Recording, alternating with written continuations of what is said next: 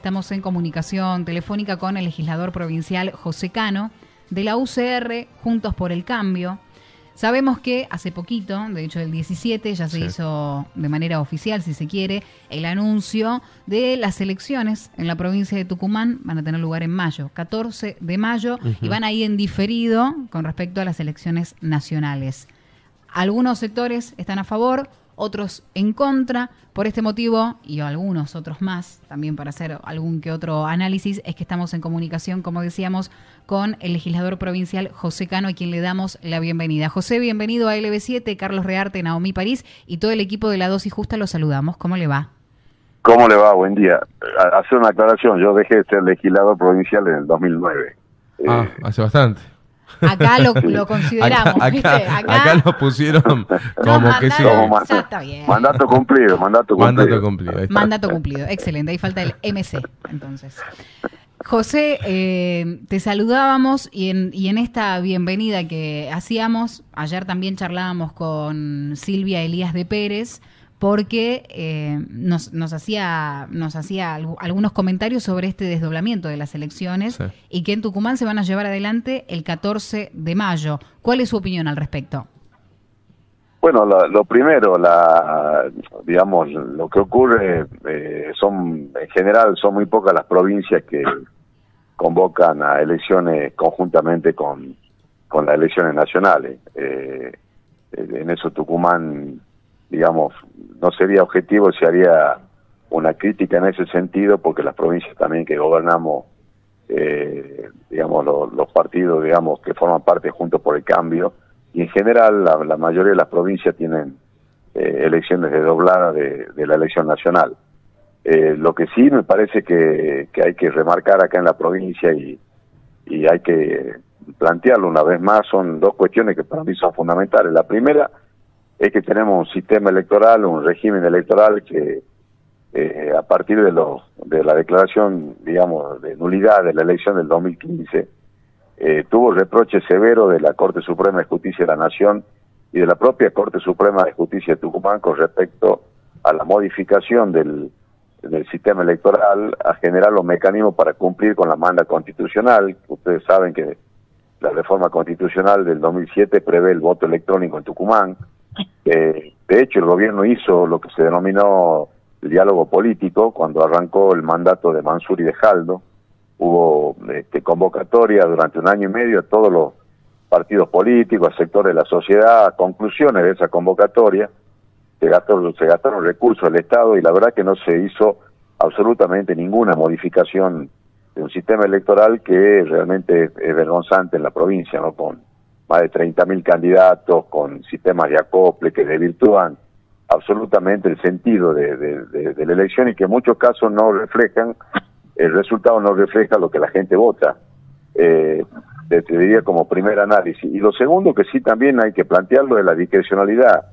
Digamos, no puede ser que, este, digamos, hubo una, una lectura, digamos, de, de, una, de la cláusula que que preveía que el tercer domingo de agosto sean las convocatorias como fecha tope en Tucumán, este, y bueno, un fallo realmente preocupante de, la Cámara la de la Justicia Tucumana habilita o habilitó a que el gobernador interino, digamos, eh, tenga la absoluta discrecionalidad para llamar a elección cuando se le ocurra, y de hecho lo hizo, este, obviamente en acuerdo con Mansur, porque estamos convocando una elección casi seis meses antes de que venza el, el mandato de las actuales autoridades, ¿no? Digamos, desde lo que yo tengo uso de razón, este, nunca votamos en el, en el mes de mayo, ¿no? Entonces me parece que esa regla de juego, modificar la regla de juego, que esté al libre arbitrio del que gobierna, sea del partido político que sea, me parece que no, eh, no es bueno en un contexto muy complejo donde ustedes hacían referencia al mundial y a la educación, donde tenemos una pésima calidad educativa, donde en Tucumán a la gente le cuesta muchísimo conseguir trabajo, donde hay índices de seguridad realmente muy preocupantes, lo, digamos, los problemas de seguridad que tiene la provincia son preocupantes y en muchos casos dejan familias este, destruidas, entonces me parece que no es no no es el mejor no es la mejor decisión que tomó el el gobierno de, convocar arbitrariamente una fecha por la facultad discrecional que le dio una justicia absolutamente complaciente en un fallo realmente que yo considero escandaloso.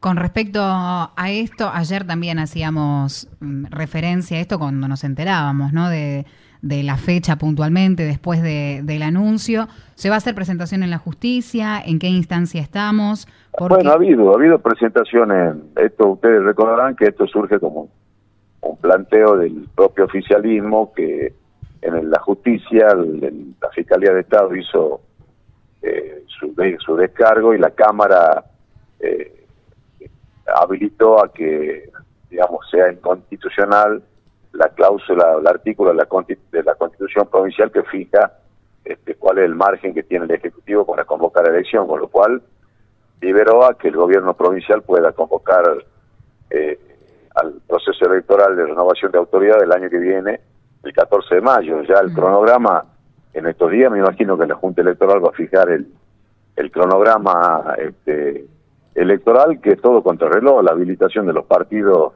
que van a poder formar parte, de, digamos, ya sea en un frente o de manera individual, creo que hasta el 8 de noviembre.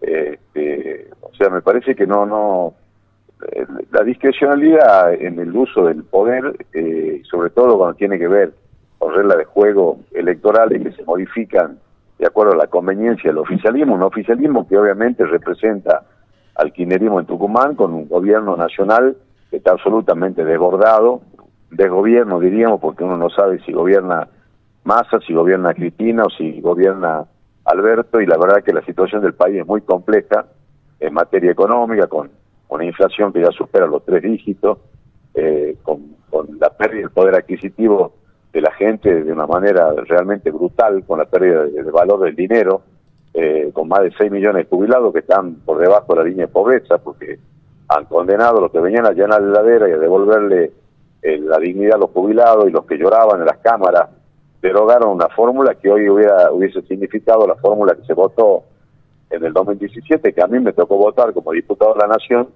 claramente hoy este, el haber jubilatorio estaría muy por encima de lo que están percibiendo los jubilados. Entonces, me parece que la prioridad hoy es poner el foco en los problemas que tiene la gente. Prioridad del tanto del oficialismo, obviamente, con más responsabilidad, pero también de la oposición. Y no es bueno que se utilice la, digamos, la, una justicia complaciente para modificar la regla de juego o para hacer una convocatoria eh, digamos, a, renovación de autoridades seis meses antes de vencer un mandato. Y me parece que sí lo hacen, porque obviamente el gobierno nacional está mal y la gente está mal. ¿no? Entonces, yo no, no, no creo que sea este, una buena decisión, un buen signo del gobierno, repito, un gobierno que convocó al diálogo político, que no hizo una sola reforma electoral, este, y que tenemos un sistema electoral que yo no le voy a contar a ustedes, que son periodistas que viven en Tucumán, ¿no? José, eh, ya pensando un poco, usted marca, marca muy bien lo que no, le parece bien de, del oficialismo, ¿ya están pensando ustedes también en la fórmula para el año que viene? ¿Están eh, teniendo reuniones? Eh, sé que gente Juntos por el Cambio se quejó un poco también de la UCR. ley estuvo en Tucumán, mencionó también que es un, un sector difícil de convencer para formar parte. ¿Cómo lo ve usted el conjunto del armado para el año que viene? Bueno, nosotros tenemos un espacio provincial que con obviamente que tiene su referencia nacional, que lo venimos construyendo con mucho esfuerzo desde el año 2007. Casualmente en el 2007 yo era el único legislador del radicalismo y de ahí conformamos un frente que tuvo su, su digamos, crecimiento de, a partir del 2007, recuperamos una banca en el Senado después de 50 años, en el 2013 nos quedamos con las cuatro bancas con dos bancas, en el 2015 por primera vez le dimos a la gente una opción política distinta al peronismo que gobierna hace 20 años en Tucumán. Y me parece que el resultado electoral del 2021 fue auspicioso, porque sacamos casi 40 puntos, quedaron posicionados tanto Germán Alfaro como Roberto Sánchez, pero con un esfuerzo colectivo, porque, digamos, las pasos competimos tres listas y, me parece que el esfuerzo eh, fue un esfuerzo colectivo y un apoyo de un sector importante de la sociedad tucumana que llevó a que tengamos una performance electoral este, bueno que nos deja digamos con mucha expectativa para el año que viene claramente debo reconocer porque si no este, no no sería eh, objetivo y verá en lo que, lo que pienso. Bueno, que hemos perdido mucho tiempo. Desde diciembre del año pasado hasta acá, eh, tuvimos una sola reunión de la mesa de Junta por el Cambio eh, por allá del mes de febrero en Tafí del Valle. Y si pretendemos gobernar la provincia y este, consolidarnos como una alternativa, alternativa política seria, bueno, tenemos que mostrar como un espacio que más allá de quién, a quién le toque encabezar la fórmula, presenta idea, valor y un proyecto de provincia. Me parece que, que bueno, el, haber fijado el cronograma electoral también este va a apurar el tiempo en términos de, de que habrá que definir un mecanismo no solamente para elegir, digamos, quién va a ser el candidato a gobernador y a dice, o sea, la fórmula, sino también los candidatos a intendentes, legisladores, si vamos a ir con lista única, si vamos a ir con acople.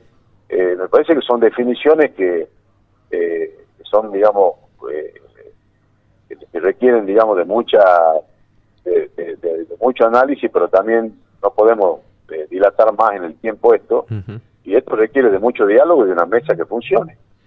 José, mencionaste dos apellidos, Sánchez y Alfaro. Y también ahí dejaste entrever que es el momento como de sentarse a, charlar. Tendría que ser ahora.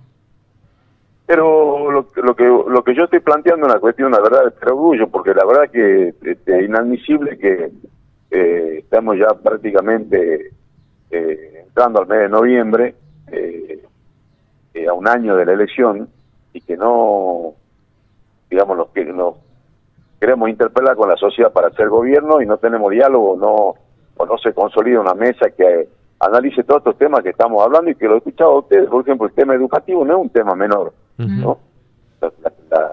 La, la, la, crisis del sistema educativo, lo que significó la pandemia, que profundizó la asimetría entre los que más tienen y menos tienen, este, los chicos que egresan del secundario y los contenidos que le dan en el secundario no tienen nada que ver con los requerimientos que, que le hacen en la universidad o los papás que tienen plata y pueden pagar un profesor un año antes para que lo prepare a su hijo para entrar a la universidad y el que no tiene plata este no puede ingresar.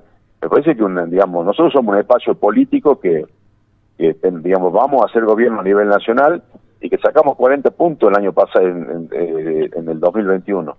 Entonces el año pasado bien digo. Entonces me parece que, bueno es el momento de, de consolidar la mesa de de empezar a trabajar este, si va a haber un proceso de, elección interna, como prevé la ley de partido político acá en la provincia, bueno, los cronogramas entran a correr y me parece fundamental que aparte de eso también este, mostremos, digamos, de qué manera queremos eh, ganarle al oficialismo y por qué queremos gobernar Tucumán. Tucumán es una provincia y esto me parece que es fundamental. Este, ustedes hablaban mi ley hace política con la antipolítica.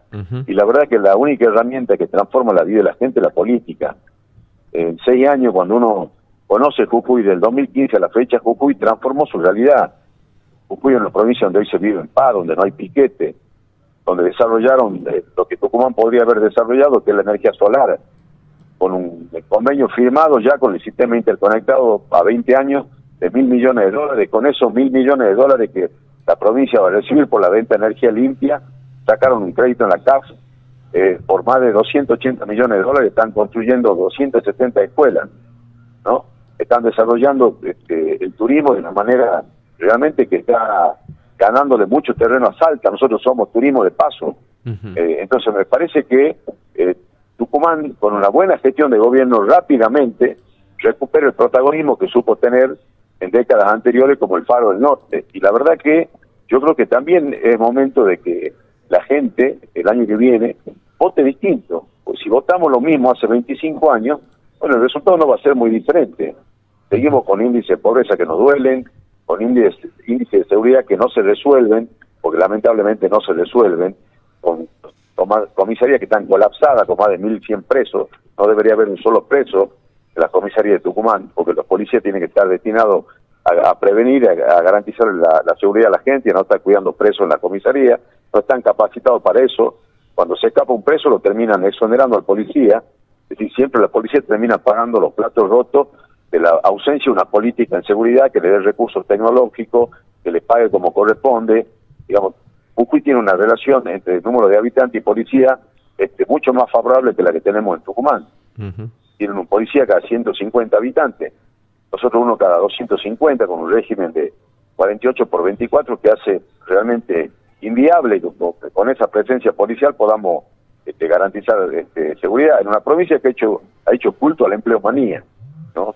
Hay comunas que hay más nombrados que, habitantes, entonces, pero no hay presupuesto para que tengamos más policía capacitado y preparado y trabajando garantizándole la vida a la gente, ¿no? Entonces me parece que como oposición también tenemos nosotros una enorme responsabilidad.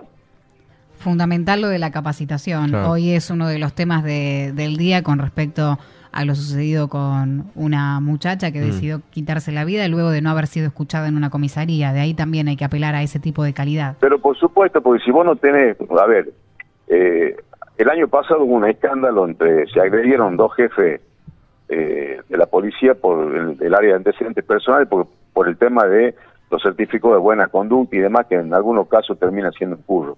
¿Cómo puede ser que no tengamos informatizado un sistema que funcione interconectado con como ocurre en otras provincias, no estoy hablando de otros países del mundo, ¿no? como ocurre en la ciudad de Buenos Aires, Mendoza, en Córdoba, que no hay una mesa donde la inteligencia criminal de la policía de la provincia articule con la con la policía aeroportuaria, con la Gendarmería Nacional, con la Policía Federal, la mesa de coordinación de los ministros este, de, Tucumán, con Salta, Jujuy, porque el delito migra, el crimen complejo migra. El avance del narcotráfico en la provincia ha sido brutal crímenes como el de Santa Lucía o el de Alberdi, en los, en los dos casos, padre e hijo, todavía siguen impunes con una marca narco este, que realmente preocupa. Entonces me parece que, eh, más allá de la crítica que uno puede hacerle al oficialismo, en, materia de su responsabilidad también como oposición, nos tenemos que interpelar con la sociedad tucumana y decirle de qué manera vamos a resolver estos temas, mm. porque son, este, digamos, son temas que tienen solución. Porque cuando uno aplica una política, esa política da un resultado, se planifica, los resultados se obtienen. Eh, queremos agradecerle la comunicación con LB7 Radio Tucumán. Esperamos poder molestarlo en otro momento, ya cuando empiecen las reuniones. Eh, las fórmulas. Las fórmulas. Eh, y si no, le pasamos el teléfono de Alfaro para ver si ya empiezan a coordinar ahí, porque, porque lo que marcó usted bien en la mesa fue muy lindo todo, pero no, no nos estamos reuniendo y el tiempo pasa. Lo dejó bien claro eso. Le mandamos un abrazo. Gracias, José. A ustedes, que estén bien.